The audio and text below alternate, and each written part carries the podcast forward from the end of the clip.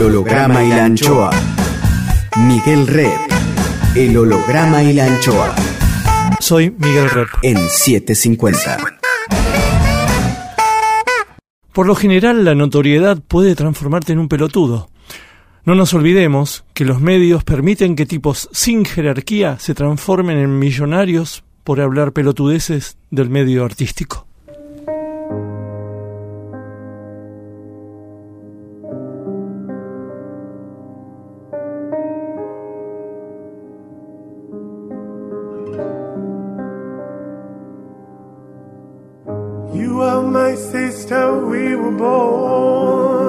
Tú eres mi hermana. Vos sos mi hermano.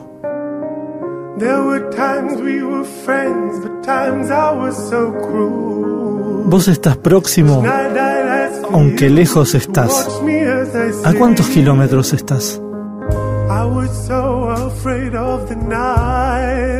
El holograma y la anchoa. Mi nombre es Miguel Rep.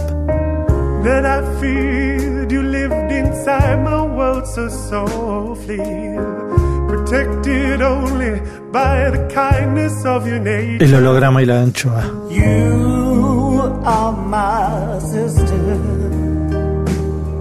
And I love you. all of El holograma y la anchoa. Ustedes son mis hermanos. Holograma, el holograma, el holograma. El holograma y la anchoa. Hoy guardamos el aire el pensamiento de Russo Berea. Cuadrito 1. Con Urbano bonaerense pasa un afilador y su ruido. Hace mucho calor en Herley. Preside el dictador Aramburu, signo de Acuario, y saliendo del año del mono para entrar en gallo, en horóscopo chino. Cuadrito 2. Ruido de parto heavy. Nace Norbertito Berea. Comienza el rock and roll. En las radios pasan tangos y fútbol. En el sur, los trabajadores extrañan al peronismo. Cuadrito 3. Chico del riguroso guardapolvos blanco corre, pelea, ataja. Niñez en los 60, la música cambia. Norberto parece un ruso en plena era Sputnik. Mientras la perra laica flota arriba, los vereas saltan en el tablón rojo. Cuadrito 4. Rubio en el arco. Crece el ruso, ya le dicen el ruso. Ya escucha Zeppelin y alguien le susurra Deep Purple. En tanto, en esos primeros 70, Berea se ataja todo. Cuadrito 5. El ruso en la cancha, alentando al rojo. Berea se embellece con Bocini. Norberto es cada vez más rockero. El ruso piensa en ser abogado y, por supuesto, en ser arquero de Independiente. Cuadrito 6. Berea todo de negro, cara que asusta. Lleva y trae discos, negocia, va a recitales, va al arco, deja la facultad de Derecho, se gana el mango en una parrilla, se fanatiza con el heavy. Norberto se forma una ética familiera, gerliera, y pasan los 80. Cuadrito 7. En un estudio del radio a la medianoche con un gordito. 1990. Día del Trabajador. El ruso Berea crea el Heavy Rock and Pop, el programa menos careta de la radiofonía. Durará 1500 programas. Se hace el ruso una celebridad. Cuadrito 8. El ruso es saludado en las calles porteñas. Llega la televisión y muchos programas de radio en un montón de emisoras. La Roca, Mitre, El Mundo, Nacional, Del Plata. Norberto se vuelca cada vez más al periodismo deportivo estudia para ser entrenador. Cuadrito 9. Maquillan al ruso Berea. En un sub y baja permanente, el ruso aparece y desaparece de los medios, donde dice todo con claridad, valentía y honestidad. Actúa, hace blogs, sobrevive, discute. Hoy el ruso despunta el vicio del éter en Radio Cantilo, FM 101.9 y en Nos falta un jugador, un programa de Crónica TV. Va de parrilla en parrilla, Norberto no olvida de dónde viene sospechamos que sabe a dónde va. Pero de ninguna manera esta enumeración de virtudes invalida que al final de este programa el recepcionista de arriba dará su veredicto sobre el Rosso Berea, si se queda en el paraíso, si se va al purgatorio o definitivamente al infierno. Continuará. Aquí en el estudio, Norberto Berea, el ruso Berea, periodista, futbolero, curioso, metalero sutil, gran amigo de sus amigos y pareja de su pareja. En el holograma y la anchoa. ¿Sabes que quería ir? Si fuiste un niño competitivo. Fui competitivo en el deporte, en lo otro no, nunca fui un tipo competitivo. Calculá que estás hablando con un tipo que pasa el metro 90, que tuvo un tratamiento de muy chico porque la grasa hasta le había este perjudicado el desarrollo este yo un día no me encontré un testículo y le dije a mi vieja me falta un testículo este pero estás loco si cuando naciste tenía los dos. Bueno, se me subió un testículo, hay otras razones por las que se te puede subir, esto era por acumulación de grasa, yo era el gordito simpático de flequillo, este, de nariz repingada, con una carita preciosa, que después se transformó como el increíble Hulk sin volverse verde. Creció un metro noventa, este narigón, cara larga, y cambió completamente todo. Y de ser el rubiecito, este lindo, al cual le acariciaban la cabeza, hijo único, empezó a ser... un hombre con estilo. El, feo que decía no. Un hombre con estilo. El, caso es que eh, terminé en una pileta, y ahí voy a lo de lo competitivo. Mm. Terminé en una pileta, este, terminé haciendo las dietas que, que me recomendaron para hacer, cambié completamente mi cuerpo. Eh, la natación me ayudó muchísimo y en la natación mostré virtud. Cuando digo mostré virtud no era para nadar y competir en natación, mostré virtud para el waterpolo y ya empecé a entrenar para competir. Y de ahí en más pasó a ser mi vida en el deporte, la competencia. Hmm, Ahora, hay algo que nosotros traíamos en aquella época que hoy está roto. Eh, el hecho lúdico. Exacto. Entonces hoy se rompió. Eh, ayer me llegó un tuit de una madre que decía, este, mi hijo es arquero de Babi Fútbol o de Fafi o Fadi, como se llame ahora, este, le tiraron un piedrazo en la cabeza. Quiero aclararles, mi hijo tiene 11 años y el público son los padres. Entonces, este, eso y lo que pasó la semana pasada, cuando mataron a un entrenador de fútbol en una reyerta de futsal de jóvenes, tiene mucho que ver con que está roto el hecho lúdico. Y eso también, aunque te parezca mentira, son más de 30, 35 años donde se instaló un mensaje, el más perverso en el fútbol argentino, que es el que no gana no existe. Claro, porque cuando vos decís eras competitivo, eras competitivo pero para superarte vos eras competitivo con vos mismo. En Cuando vos competís querés ganar. Sí. Y si hay algo que te enseña la competencia es que podés perder. Bueno, por eso, porque la competencia a largo plazo es una competencia con vos mismo. La competencia a largo plazo es ganar o perder. La competencia a largo o corto plazo es enfrentarte a otro. ¿Verdad? Eh, con más o menos roce físico. En la natación no se roza, pero vos te enfrentas a otro. Sabes que hay pares y a esos pares están divididos por una mano o por dos dedos, que son los más largos y llegan antes que vos. En eso es la competencia. Cuando hay roce físico hay otro montón de cosas. Otro montón de cosas. El waterpolo tiene roce físico. Vos no tenés idea de lo que se pega abajo del agua. Ah. Y lo que se pega por arriba del agua. Para eso están los árbitros. Ah. Algunos los ven, otros no los ven. Depende qué equipo te toque, porque todo pasa en todos los deportes donde hay preferidos y donde hay los tipos que saben que tienen que remarla tres veces para llegar a otro lugar de privilegio hmm. o a algún lugar de privilegio. La realidad es que cuando se compite con roce estás mucho más cercano al despelote. Estás mucho más cercano a que se te vaya la mano ante la impotencia. Este, ahí es donde viene la deportividad. Hmm. Y ahí es donde viene el hecho cultural. Y ahí es donde viene, desde el hecho cultural, la crianza. Hmm. Entonces, primer lugar de formación la casa, segundo lugar de formación el colegio, tercer lugar de formación el club, después la competencia. Si en tu casa ya tienen eh, roto el primer lugar de educación, al colegio vas de otra manera. Dejemos de lado cómo está hoy la educación, aunque no es menor, pero hoy los padres van a comerse a los maestros, antes a nosotros nos amenazaban con los maestros, y después vas al club. Y en el club, no digo todos, ni digo que sea el mensaje imperante, pero hay una sociedad que apabulla con el éxito. Es la sociedad que trata de pecho frío a Messi. Russo Berea Dixit. El más ganador o uno de los más ganadores de la historia del fútbol. Pero no me hizo campeón del mundo. Me hizo, me hizo, no me hizo campeón del mundo. Entonces un pecho frío. Y lo digo yo, que si no me dan la sube, no puedo tomar un bondi y no me revelo. Pero él es un pecho frío. ¿Yo qué querés que haga?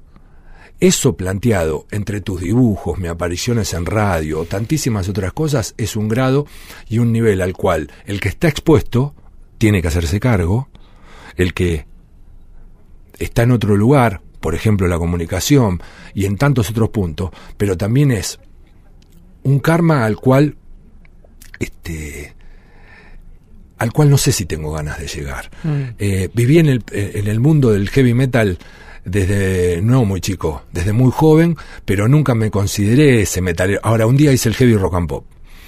Este, como también iba a ver a Spinetta como también iba a ver a los Jaivas.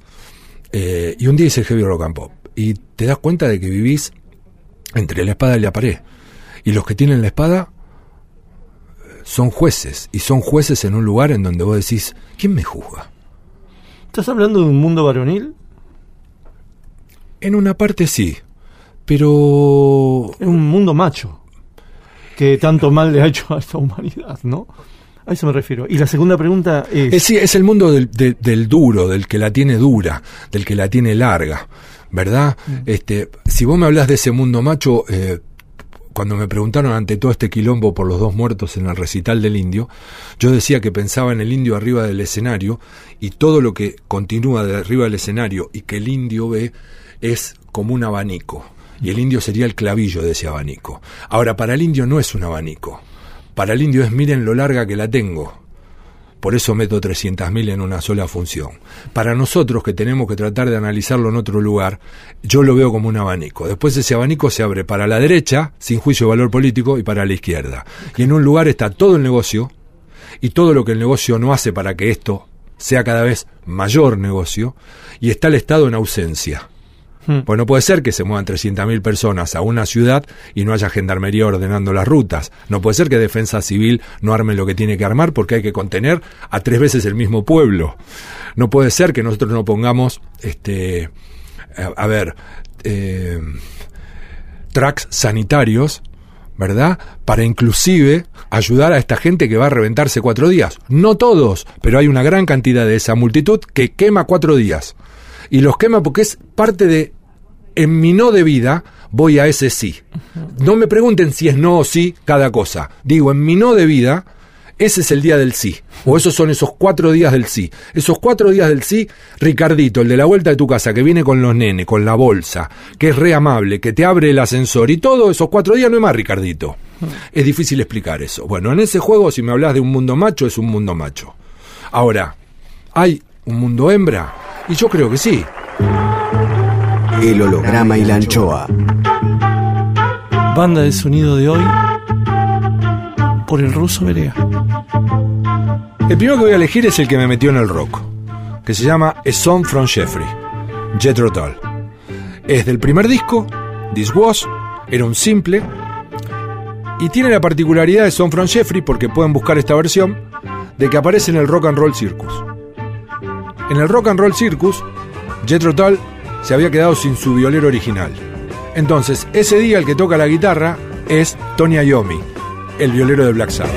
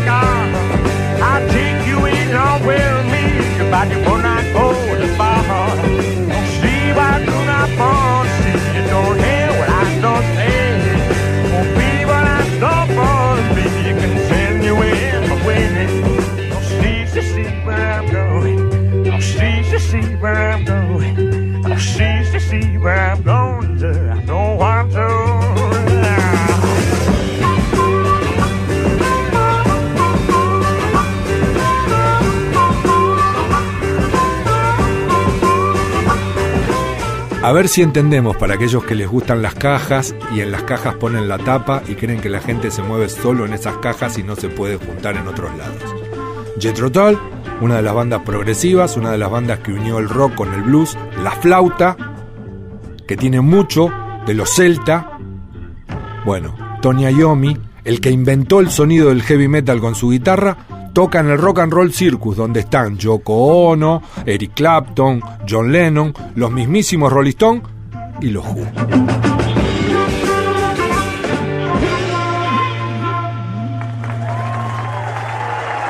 El holograma de la anchoa. El programa buscado como Jesse James, como Billy the Kid. Un programa sin tiempo. Rep, Rep en 750.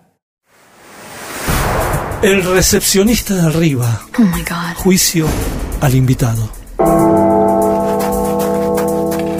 Como todos sabemos, está científicamente comprobado que cuando morimos, subimos al cielo, nos reciben para testearnos en el juicio final. Todo lo que hicimos, deshicimos y omitimos en vida es examinado por un barbudo con alas llamado el recepcionista de arriba, quien juzga si somos recibidos en el paraíso, nos penitencian para guardar en el purgatorio o nos destinan forever al infierno. Nubes, leve viento, ausencia de olores. Examen, examen, examen más. Cuadrito 1. El recepcionista de arriba recibe a Ruso Berea. Comienza el interrogatorio. Ahora que se murió, ¿qué le faltó por hacer, señor Norberto Berea? Entrevistar a Joe Stramer. Ah.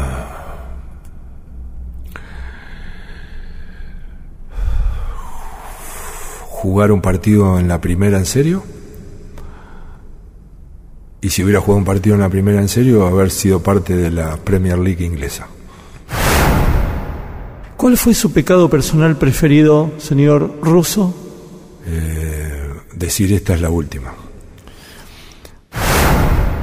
¿Ha sido en vida soberbio? Puedo sonar soberbio ese, sí. Creo que no lo soy, pero puedo sonar soberbio. ¿Dilapidador? Sí, sí, olvídate. ¿Revanchista? Eh, no, y no llegué al odio. Lo que sí es que me hago muy el boludo en el placer cuando al que no quiero no le va nada bien. ¿Violento? No. ¿Envidioso? No, ¿sabes que no? ¿Procrastinador? Ah, sí, olvídate. Eh, el departamento terminado, la casa armada, eh, que no haya más cajas, que dejemos de ser acumuladores. Eh, y así todo eso es 30 años de mi última vida. ¿Celoso? Tuve una etapa de mierda, pero sabés lo que era la flaca, explotaba. ¿Avaro? No, avaro no. No, no, no, absolutamente generoso. Absolutamente generoso. ¿Ambicioso? Tengo, tengo, tengo. Tengo algunas ambiciones, sí. Tengo algunas. No sé si llegan a lo del ambicioso. Tengo ambiciones. Tengo. El recepcionista de arriba. Rep sigue en 750. Volvemos con, más Ruso Berea. ¿Cómo era tu vieja? Uh, uh, Mayor de cuatro hermanas. Eh, eh, acompañó a mi abuelo a la cancha durante toda su vida y después transformó a su familia en donde juega Independiente vamos a estar. Los domingos se planeaba de acuerdo a donde jugaba Independiente, si era de local comíamos más tarde, si era de visitante comíamos más temprano. Este, o se hacía algo muy frugal, si era muy lejos y nos íbamos y después se cenaba. Eh, recorrí casi todo Latinoamérica. Cuando digo Latinoamérica estoy hablando de América del Sur por Independiente. Me tocó la, la época más brillante de las Copas Libertadores y todo. con mis viejos, laburante, pero se juntaba el mango para poder hacer eso. Eh, muy buena cocinera y, y, nunca dejó de ser de un temperamento fortísimo. Mm. Este, con un padre, en realidad con un marido, mi viejo, que acompañó y que ponía el lomo. ¿Quién bajaba los valores? No, los dos. Los dos, a maneras muy diferentes. Mi vieja me tenía mucho más tiempo que mi viejo. Pero mi viejo, Había más, una, más mirada, presencia una, de mirada de mi viejo, una mirada de mi viejo era Mm. el hombre de hielo, te congelaba. Eh, ¿Te fajaba o no? ¿Mi viejo? Mm. No, no, no. Una sola vez me dio una patada en el culo porque me escapé con paperas andar en bicicleta. Porque no aguantaba más, llevaba 35 días encerrado y me quería morir y me manoteé una bicicleta. La de atrás, mi viejo corrió en bicicleta, este, jugó básquet, corrió en bicicleta. también muy ligado al deporte y me, me afané la bicicleta y salí. Y cuando volví, desesperado porque no me encontraban y todo, cuando volví me bajé de la bicicleta, me estaba esperando, le vi la cara, dije chau, y me dio una patada en el culo, casi me levanta a tres metros, y me dijo, metete en la cama porque te voy a matar. Ah, papera. Y se acabó. Papera tenía, sí, sí, y me había escapado. Pero no, no, no, jamás, jamás, jamás. ¿Cómo no se te va a subir un testículo con el papel así? Viste que siempre lo asocian a eso. No, los valores los dos, los dos, los dos. Eh, ruso, si vamos a las casas, la heladera no se abre. Este, aunque parezca una pelotudez. Herley, ¿no? No es ninguna Herley. pelotudez. Sí, aunque parezca una pelotudez, esto de la, No, heladera no es ninguna pelotudez. clave. este, y después había muchísimas otras cosas. Y con el colegio había una rigidez muy grande. El colegio era sagrado. eh, yo fui planchadora de medias en las medias París, este, hasta tenía turnos de noche, nos rompimos lo que había que romperse para que vos este, te críes de la mejor manera y ahora papá se sigue rompiendo para que vos estudies de la mejor manera y cuidamos hasta el último mango para que vos puedas ir donde vas al colegio y que tengas todo y todo el tiempo ese aleccionamiento que era un compromiso, ¿verdad? Una obligación, pero que también sustanciaba lo que creo que hoy tengo, que es Hijo ese- único. sen- sí, hijo único. Hijo sentido, único. Sí, hijo único. Sentido de responsabilidad. ¿Sabes Pero por era qué no hijo tuviste único. hermanos? ¿Sabes por qué no tuviste hermanos? No sé, no sé. La verdad que no sé. Sé que tuve una neumonía con un virus de tuberculosis a los dos años y medio y estuve 53 días internado y casi me habían dado nubes y zafé. Pulmón y medio tapado, un poco más. Mm, Recibía tres inyecciones por día. Estuve internado en un sanatorio. Estuve complicado. No sé si eso los habrá asustado o no los habrá asustado. Jamás fue un tema que Claro. yo pregunte o no, que pregunté o no en relación a por qué no tuve un hermanito. Tampoco era de hacer estas preguntas, sino Mm. por si quería tener un hermano. No, viste cuando ya son viejos, por ahí le preguntás. Pero yo me llevé muy bien con mis primos, Mm. por ejemplo, se quedaban a dormir en mi casa. Yo, yo era más de que vinieran a casa porque había una casa muy grande y un parque en el fondo que yo ir a otros lados. Mm. Hasta que este, decidí empezar a despegar un poco del tema de mis viejos y me empecé a ir a una casa en el centro de una tía y de un tío mío. Que de chico iba y me quedaba por ahí dos meses de vacaciones, porque venían al centro, son los que me llevaban a comer el panqueque con dulce leche a la Martona, en, Ah. la, en la calle Maipú. Exactamente. Este, son los que me Después llevaban. en la Valle, ¿no? Después estuvo en la Valle, pero ya no era la misma Martona, Mm. era otra. Mm. Eh, son los que me llevaban al cine Los Ángeles cuando era un nene, y son los que me permitieron vivir otro tipo de cosas a las que vivía en provincia. Estaba muy dividido eso. Una cosa era el puente Pueyrredón para allá y otra cosa era el puente Pueyrredón para acá. Habla, sigue hablando el ruso Berea. Y yo lo viví eso con mi tío Aníbal y mi tía Morocha, que eran tíos abuelos míos. Eh, después mi tío Aníbal murió muy joven, para mi edad, y yo seguí con mi tía y mi primo, mi primo el Titino. Y me pasé muchísimo tiempo en esa casa de la calle Solís, mucho tiempo. Y esto te va a encantar, secundaria. Nos miraban la camisa, y si el pelo tapaba la camisa, no nos dejaban entrar. Bueno, vino la trampa de las horquillitas. Dejarse el pelo largo y toda, levantarse media hora más temprano, peinarse y levantar y recoger todo el pelo y agarrarlo atrás con las horquillitas. ¿Y no se daban cuenta? Hasta que me descubrieron. Y eso y un día que había sacado una foto del flaco Espineta maravillosa de una revista Pelo y la había pegado con muchísimo cuidado en una carpeta. Y el rector de estudio me dijo, o deja la, carpeta afuera o no entra. Y no entré. y se armó un despelote grande. Y después me descubrieron con el pelo porque ya después de eso me, me empezaron a apretar un poco más y me descubrieron el pelo y me mandaron a casa. Y antes de llegar a mi casa, me fui a la peluquería de mi vieja, este, de un tano, un napolitano, y le dije, pelame. Y me miró y me dijo, ni loco, ¿dónde te tocó la cabeza? Le dije, pelame porque me acaban de sacar de la escuela todo y voy a volver ahora a la escuela. Y volví a la escuela. Pelado, eh, sí, con el pelo, pero a, un centímetro de la cabeza. Muy cortito. Que cuando entré al colegio, entré a la, división, se querían matar. No hablé, ese día no hablé con nadie. Y llegué a mi casa y mi hija casi se muere cuando me vio. Era otro. Y le dije, este, me sacaron del colegio por el pelo. ¿Qué? Sí. Pero ¿cómo? Si no... No, pues yo lo tenía arreglado todo. Bueno, ella sabía que yo me hacía eso. Están locos, están completamente locos. Y agarré y le dije, mira, me voy a agarrar un bolsón grande y me voy de tía Morocha. ¿Qué? Sí, me voy de tía Morocha. La llamé a mi tía Morocha y le dije, me voy para allá. Total, yo con un colectivo me bajaba en Wilde y me fui y me quedé cinco meses hasta que me volvió a crecer el pelo. Por el barrio no anduve con el pelo pelado. ¿Y, estuvo bueno esas vacaciones en lo de la mujer esta? ¿Esos cinco meses?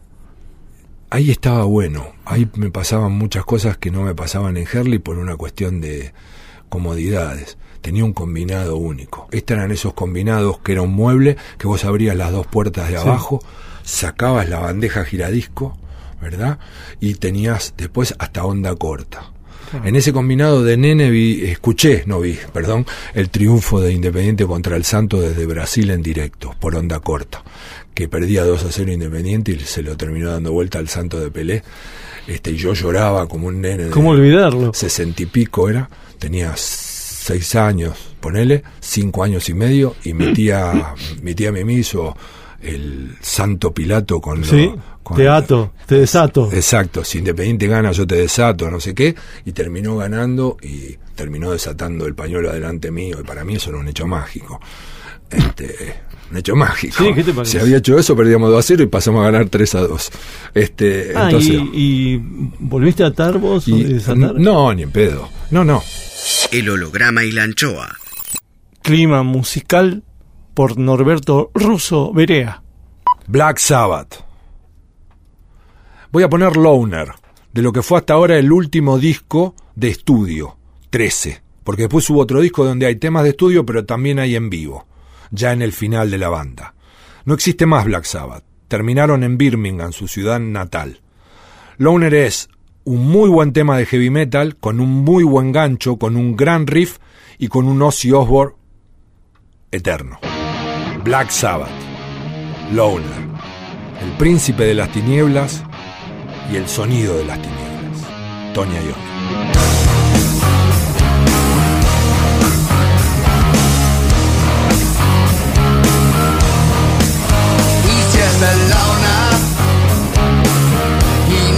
says hello.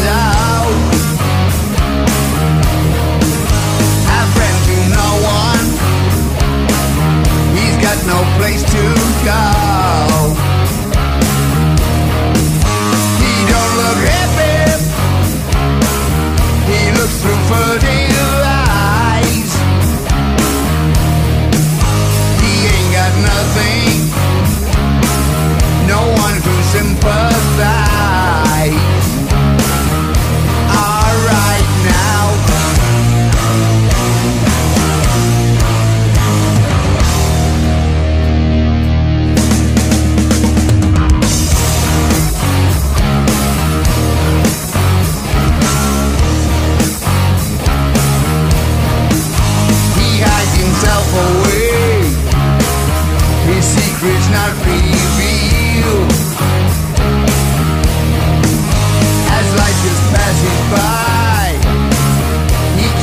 self-control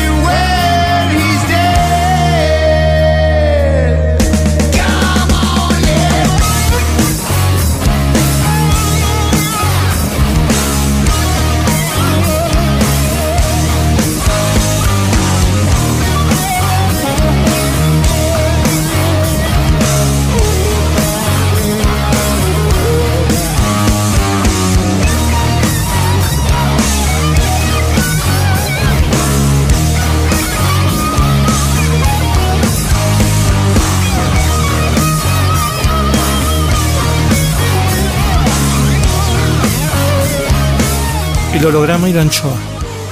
Foquismo en el éter. Miguel Rep tiene aire. Aire 750. 750. El recepcionista de arriba. Oh my God. Juicio al invitado. Hay gente que espera entrar en el paraíso, pero hay muchos en el paraíso que esperan que entre cierta gente. Cuadrito 2. Continúa el interrogatorio a Ruso Berea. ¿Le ha quitado el novio o novia a alguien, señor Berea? No, no, no, no. No, pero no por esa cosa Icardi, eh, pelotuda. No, no. No, pero no pasó eso, no. ¿Ha sido supersticioso y o religioso? Fui a un colegio de curas primaria y secundaria. Este, he tomado la Eucaristía, este, fui bautizado, eh, pero soy agnóstico. Ahora, si soy supersticioso, jugué al fútbol. Terminas contagiándote. Hasta hoy.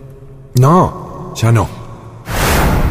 ¿A qué persona le dio un beso, la mano en vida y ahora que ve la foto se avergüenza? Hmm. Y debe haber muchos. Debe haber muchos. Pero que lleguen así a una cosa, decir, qué, qué bárbaro, ¿cómo puede ser que yo haya saludado a este tipo? No, porque inclusive no merece ni que lo diga, porque no fue tan grave lo del fútbol. Porque vos te encontrás con personajes en el fútbol que terminan siendo nefastos. Pero para una cosa así tan grave como la que usted me está planteando, lo respeto porque usted me respeta, este, no podría decirlo. No, no fui tan importante como para decir, bueno, terminé dándole la mano a Adolfo. Este, o terminé, no, no, no llegué a esos lugares. Y las cosas por las cuales este, trataría de, de comentarlas me parece que son absolutamente ligeras y no merecen tampoco una cosa de una condena tan grave. El recepcionista de arriba. Rep sigue en 750. El holograma y la anchoa. Seguimos con Norberto Russo Berea, periodista. ¿Te gustaba a vos el, am- el, eh, caminar por Buenos Aires o por Herley y escuchar a Muñoz, a Fioravanti, escuchar esa banda de sonido del fútbol? El, el- la banda de sonido en mi cabeza es la radio de toda la vida. Por eso vos me hablas de, de Fioravanti. Yo a Fioravanti lo tengo en el final. Eh, ¿Por qué digo lo tengo en el final? El No final de él. Claro, en el final de él. Cuando ya después este, dividían en cuadrados el campo de juego, sí, sí. que hoy lo hacen los entrenadores. Mm. Sector 5, sector, sector 3, vamos y presionamos sobre el sector 3, vos escuchás entrenamientos de San Paoli o de tantos otros que dividen en cuadrados el campo de juego y dicen, los dejamos venir hasta el sector 5 y en el sector 5 nosotros metemos presión. Y el jugador sabe en qué lugar porque lo entrenó, Lo estudió, tuvo lo- que estudiar la lo- grilla. Lo entrenó, lo ensayó y todo, y ya sabe definitivamente en qué lugar van a presionar. Antes Mm. esto hubiera sido diferente. En la salida del 3 lo dejamos llegar a tres cuartos. Cuando cruza los tres cuartos vamos y nos metemos encima porque no tienen más salida y mueren en un pelotazo. Hoy se entrena todo esto, el futbolista viene de otra manera, lo acostumbraron a otra manera a como nosotros estábamos acostumbrados. Repito, sonidos. El sonido de radio en mi casa fue eterno. Eterno. Eterno. Pero el sonido que yo tengo de radio como un no- hermanito. no es tanto de transmisiones de fútbol, porque íbamos a la cancha. Ah. Y no íbamos a la cancha con la radio en la oreja. Mm. Íbamos a la cancha a ver el partido. ¿Me entendés? Entonces el sonido que yo tengo es la vida y el canto. El sonido que yo tengo es el Fontana Show. Sí, días de semana.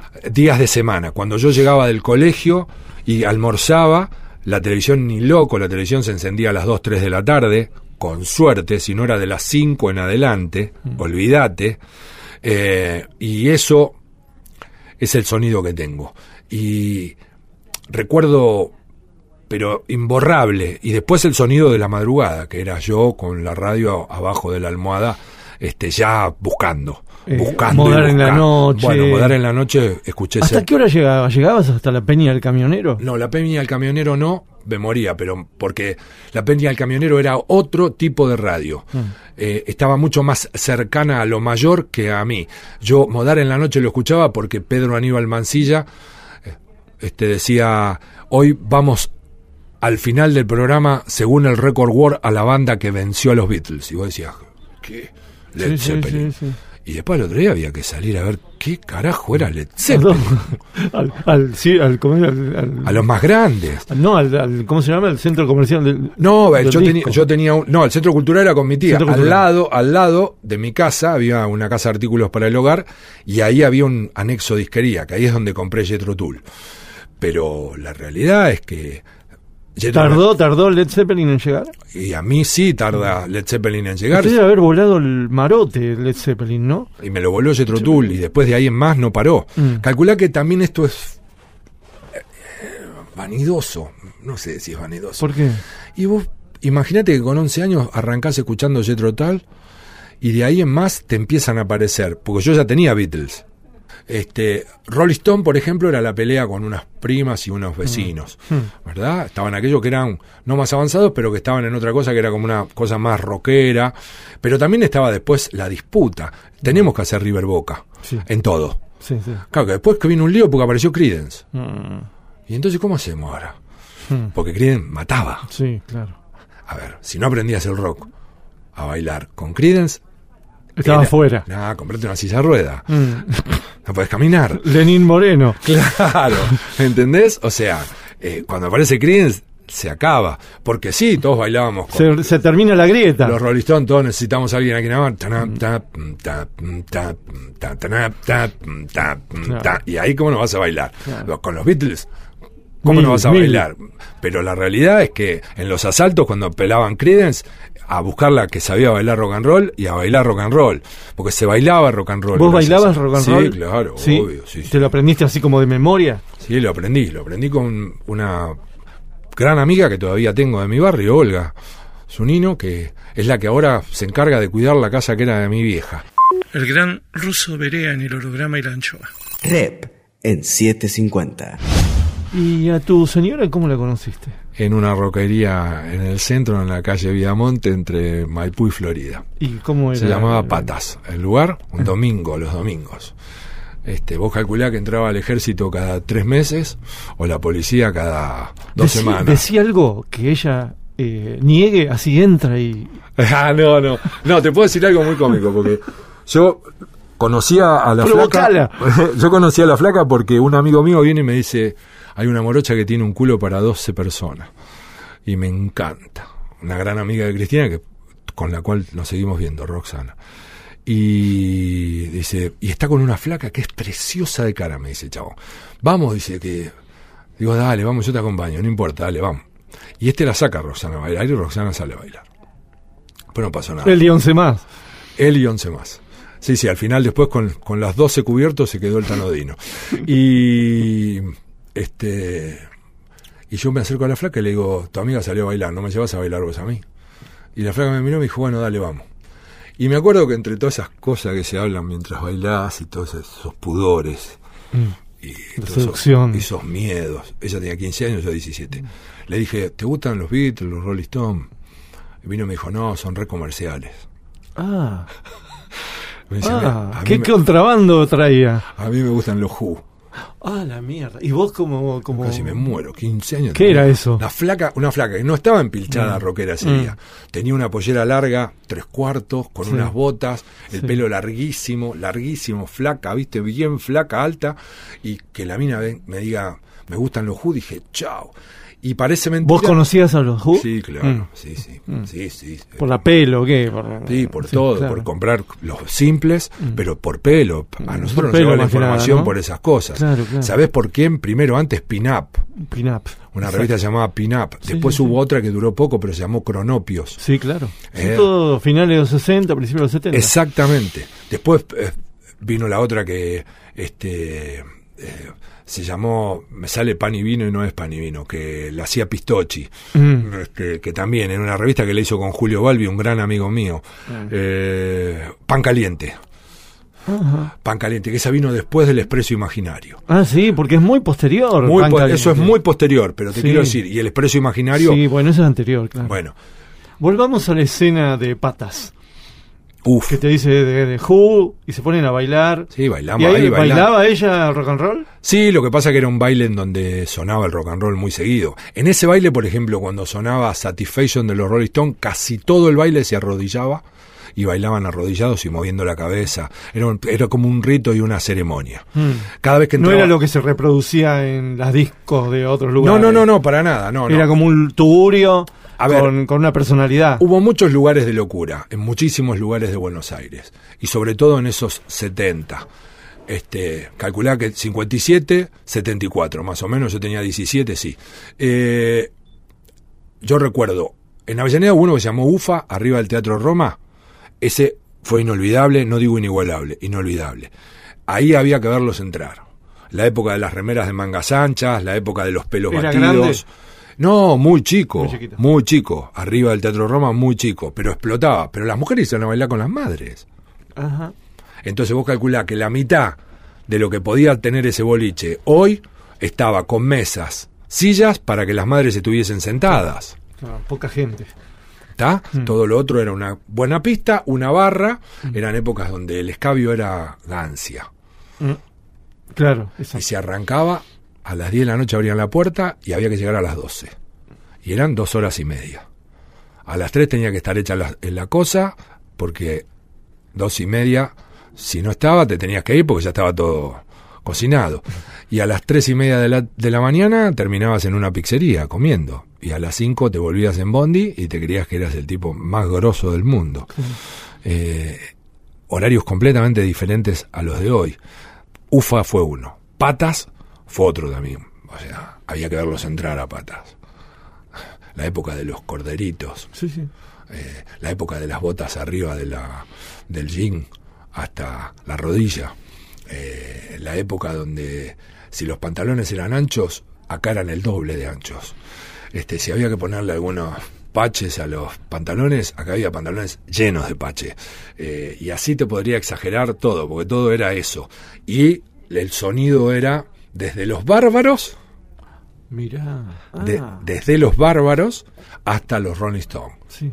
¿verdad? Pero- Pasaban por un montón de climas. y llegaba el ejército o llegaba el ejército, las mujeres de un lado, los hombres del otro, ¿eh? Así nomás. Así como está, ¿eh? Y documento, documento contra la pared, todas las luces prendidas. Y se Era una iba- fija. una fija. Y se iba al ejército y era y llegó la policía con un carro y dos tranvías para toda la familia Aparecía generis. Exactamente puesto por el Yeti, este al palo. Y nada, era ¿Y, ¿Y ustedes dos iban mucho a patas o segui- y o- esa era época de nenitos, muy nenitos. Entonces era todos los domingos, era el lugar de encontrarnos. Claro, Domingo. Domingo, sí. Domingo desde las 7 de la tarde hasta las 12 de la noche. Mm. Pueden poner- ¿Y qué, qué se armó ahí con ustedes como pareja? ¿Qué, Ah, qué- empezamos a ¿Qué vernos bola, pero qué martes, bola, martes, qué jueves. bola, ¿Qué aprendiste vos con, con ella? ¿Qué, No, la flaca, con la flaca hablábamos muchísimo. Éramos de hablar muchísimo. La flaca en esa época leía una bocha. ¿Vos? Yo leía menos que ella. Empecé a leer mucho cuando empecé a concentrar. Yo, yo no, nunca fui un gran lector. Fui lector, pero no un gran lector. La flaca era gran lectora. Gran lectora. Yo después fui bastante más lector en, en las épocas de concentración. Era, había que matar el tiempo. Te tenían tres días guardado dentro de un hotel en el centro, entre los cassettes, el radiograbador que llevaba y los libros. Tenía mucho más de peso de eso que de lo que llevaba para jugar o para entrenar. ¿Y que dormías con otro jugador? Sí, sí. ¿Y hablabas o, o te, gu- Sí, te gustaba sí. más guardarte? No, no, no, y les hacía escuchar música. Mm. Un día llevé todo un equipo deportivo español a ver una película de David Bowie. Yo porque quería ver a David Bowie. La película era horrible, horrible. Cuando terminó la película no sabés lo que me cargaron todos. ¿Cuál No era? sabés ¿Laberinto? ¿Cuál era? Eh, no, laberinto no. Una que... ¿Uno en japonés? El hombre no? que cayó a la tierra, puede Ah, ser. El, puede ser, sí. el hombre que cayó a la Es un tierra. tema de él, es un disco de él. Exactamente, sí. Este, y lo hicieron, bueno, nada, era horrible la película. Y me, me destrozaron. Pero sí, yo, yo siempre fui movilizador, entonces siempre contagiaba. Por ejemplo, esa era una época donde yo compraba el péndulo todo el tiempo. Claro. Eh, para mí, Era la dictadura ya. humor, el péndulo, Mm. esas cosas eran sagradas, pero sagradas. El péndulo, por ejemplo, haber leído un cuento que después se lo terminé leyendo a todo compañero de pieza que tuve, que se llamaba Un hombre cuidadoso muere. Y después de ahí iban los libros. Claro. Eso te linkeaba al libro. Exactamente. A Ballard. ¿no? Y, y lo que a te, Dick. y lo que te limpia- lo, te- lo que te linkeaba a libros también eran los lugares donde ibas a ver música. Ajá. Porque vos te relacionabas con gente. Mm. Yo siempre digo que el agujero. Mira. ¿Por qué? Porque el- los que mandan. Porque el poder no quiere que haya agujeros. Mm. ¿Por una cuestión de seguridad? No. Porque en el agujero transpirando, vos y yo nos chocamos y decimos esta banda mata. Claro. Y mañana provocamos que 10 tipos más estén con nosotros en esta banda mata. Y esos 10 tipos más que vos llevaste, lo- nos vamos a seguir relacionando. Y en un momento dado vos me vas a decir, eh, o yo te voy a decir, ¿leíste a Rep? Sí, claro. Y uno va a decir, no, ¿quién es Rep? Mm. No, loco, Miguel Rep, no sabe, dibuja, no, no tenés idea, cuando baja línea te aniquila. Hay que buscar a Miguel Rep. Entonces todo eso, Que va linkeando unas cosas con la otra. totalmente, Ah, siempre, siempre. Bueno, estamos arriba del paracultural. Claro, exacto. Estamos arriba del De paracultural. lo que fue el paracultural. ¿Sabes lo que era venir acá abajo? Sí, era el infierno. ¿Sabes lo que era venir acá abajo? Claro. Era un útero. No, era una cosa increíble. Y varios lugares más. Sí, por supuesto, por supuesto. El Einstein, nosotros con Cristina vimos a Sumo este, un montón de veces, pero como vimos a Sumo, vimos a Geniol y sus aspirinetas. Este, vimos a Estuca con formaciones solistas. ¿Estás atento a esos lugares vos ahora? Y ahora tengo Tenés un mapa, tenés. tengo eh, muchas más, muchas más obligaciones que posibilidades para esos lugares. Claro. Sí, el Uniclub es un agujero increíble, el Salón Purredón es otro agujero increíble, pero puedo ir poco, Ajá. puedo ir poco. Pero esos son lugares muy interesantes, muy Pero interesantes. siguen sucediendo cosas. Siguen sucediendo muchas cosas, muchas cosas. Lo que pasa que todas esas cosas cuando yo tuve la heavy rebotaban. Hoy no rebotan tanto. Están metidos en otras cosas. Convencieron a los conductores de que son más importantes que la música. No todos. El holograma y la anchoa. Rep sigue. En 750. Atenti. Después del informativo, la chapa del ruso Berea con su juicio final a cargo del recepcionista de arriba. Miguel Rep tiene aire. Aire 750. 750. Cuadritos finales. La chapa. ¿Cómo te llevas vos con los tiempos de, de no ocupación? Eh, bueno, La otra vez tuvo Apo acá y pasó siete meses por primera vez en su vida de no ocupación y eh, no entendía nada. Tipo. no, yo he Porque es pasado, una cultura, ¿viste? no, yo he que- pasado muchos tiempos de no Sí, ocupación. y aparte algunos vos mismo No, no, por, por ¿no? decisiones propias. Claro. sí. No, no, a mí la única vez que me echaron del lugar donde estuve fue en ESPN. Este, pero después todos los Te lugares... mandaron un telegrama. Sí, sí, sí, un frío y Un escueto frío. telegrama. Mm. Este, a lo que se responde con otro frío y escueto telegrama. Eh, pero la realidad es que yo soy un enamorado del ocio. Mm. Te voy a dar un secreto. Una de las cosas que nunca hice y que me encantaría hacer es un blog que se llame Los Fundamentalistas del Ocio. Es más, hasta tengo la foto para que ese blog tenga este, su perfil. Y fundamentarías. Soy re griego para lo del ocio. Mm, Lo fundamentarías, podrías fundamentarlo. Re griego. Mm. Miguel, eh, yo el otro día te encontré mientras vos bebías una cerveza, Con saborido. ni más ni menos. Vos imaginate en un plan de ocio tres semanas, tres semanas en las cabañas de un amigo mío en el bosque Peralta Ramos, ¿verdad? Cada uno en su cabaña. No quiero vivir con nadie, ni quiero que vos viva conmigo, ni que Saborido viva con nadie, y más conociendo a Saborido. No, gracias. Este, lo Paso. que, lo que digo es, y a eso juntale seis o siete más y empezá a jugar con las tertulias. Sí, claro. Griego. El campus. Empezá a jugar con las tertulias. Eso se llama el campus del todo. Porque ahí pasa todo. Eh, la universidad es del todo. Y eso es, eso es tremendo siempre y cuando esté implícito el pensamiento cínico. No olvidar nunca que tu primer enemigo es el amo, principio básico del pensamiento cínico, y el otro es correte que me tapas el sol. El Ingera. Diógenes. Entonces, en esos juegos que parecen, ay, qué lindo, qué bueno, qué emocionante lo que dicen, hay muchas cosas que son esenciales. Porque ahí es donde vos podés llegar fácilmente al no. Si hay una estructura por la que te arman es para el todo sí. Si no es todo sí, sos un boludo. Si Mirta Legrand hace un chivo atrás del otro. Si Santiago del Moro está 35 minutos haciendo chivos. Si Tinelli se clava un alfajor puesto de una boca a la otra sin ningún problema. ¿Por qué vos no haces chivo? Es todo sí, flaco. No es una gran palabra, ¿no? Es una palabra muy valiente, no. Una bella palabra. Es una gran palabra. Es una gran palabra. El holograma y la anchoa. El recepcionista de arriba. Oh my God. Juicio al invitado. Según pasan los años en capacidad hotelera, el infierno tiene más problemas de alojamiento que el paraíso. ¿Por qué ocurre esto? Cuadrito 3. Termina el interrogatorio y se procede al veredicto.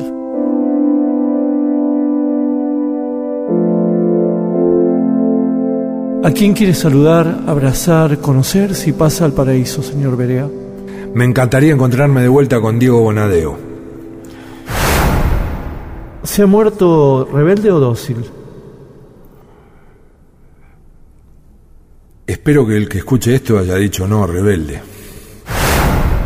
¿Es capaz usted de hacer lo posible para que haya un heavy metal favorable al paraíso? El heavy metal es la música clásica del futuro.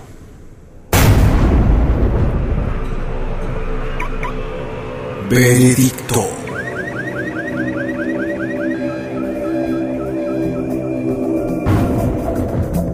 A partir de las respuestas vertidas con total convicción por el señor periodista, que denotan una vida de lucha contra el caretaje, llena de valores y de principios y códigos, renuncias y desiertos a transitar, sentenciamos al señor Norberto Berea, alias el ruso, a pasar su eternidad acá en el paraíso. Paraíso. Paraíso. Y que se sepa esto, para ver si abajo lo imitan y este páramo de nubes se llena alguna vez de algo bueno. Dejo constancia, el recepcionista de arriba. El recepcionista de arriba. El holograma y la anchoa. Trasnoche de AM 750. Ese horario que no es ni un día ni el otro.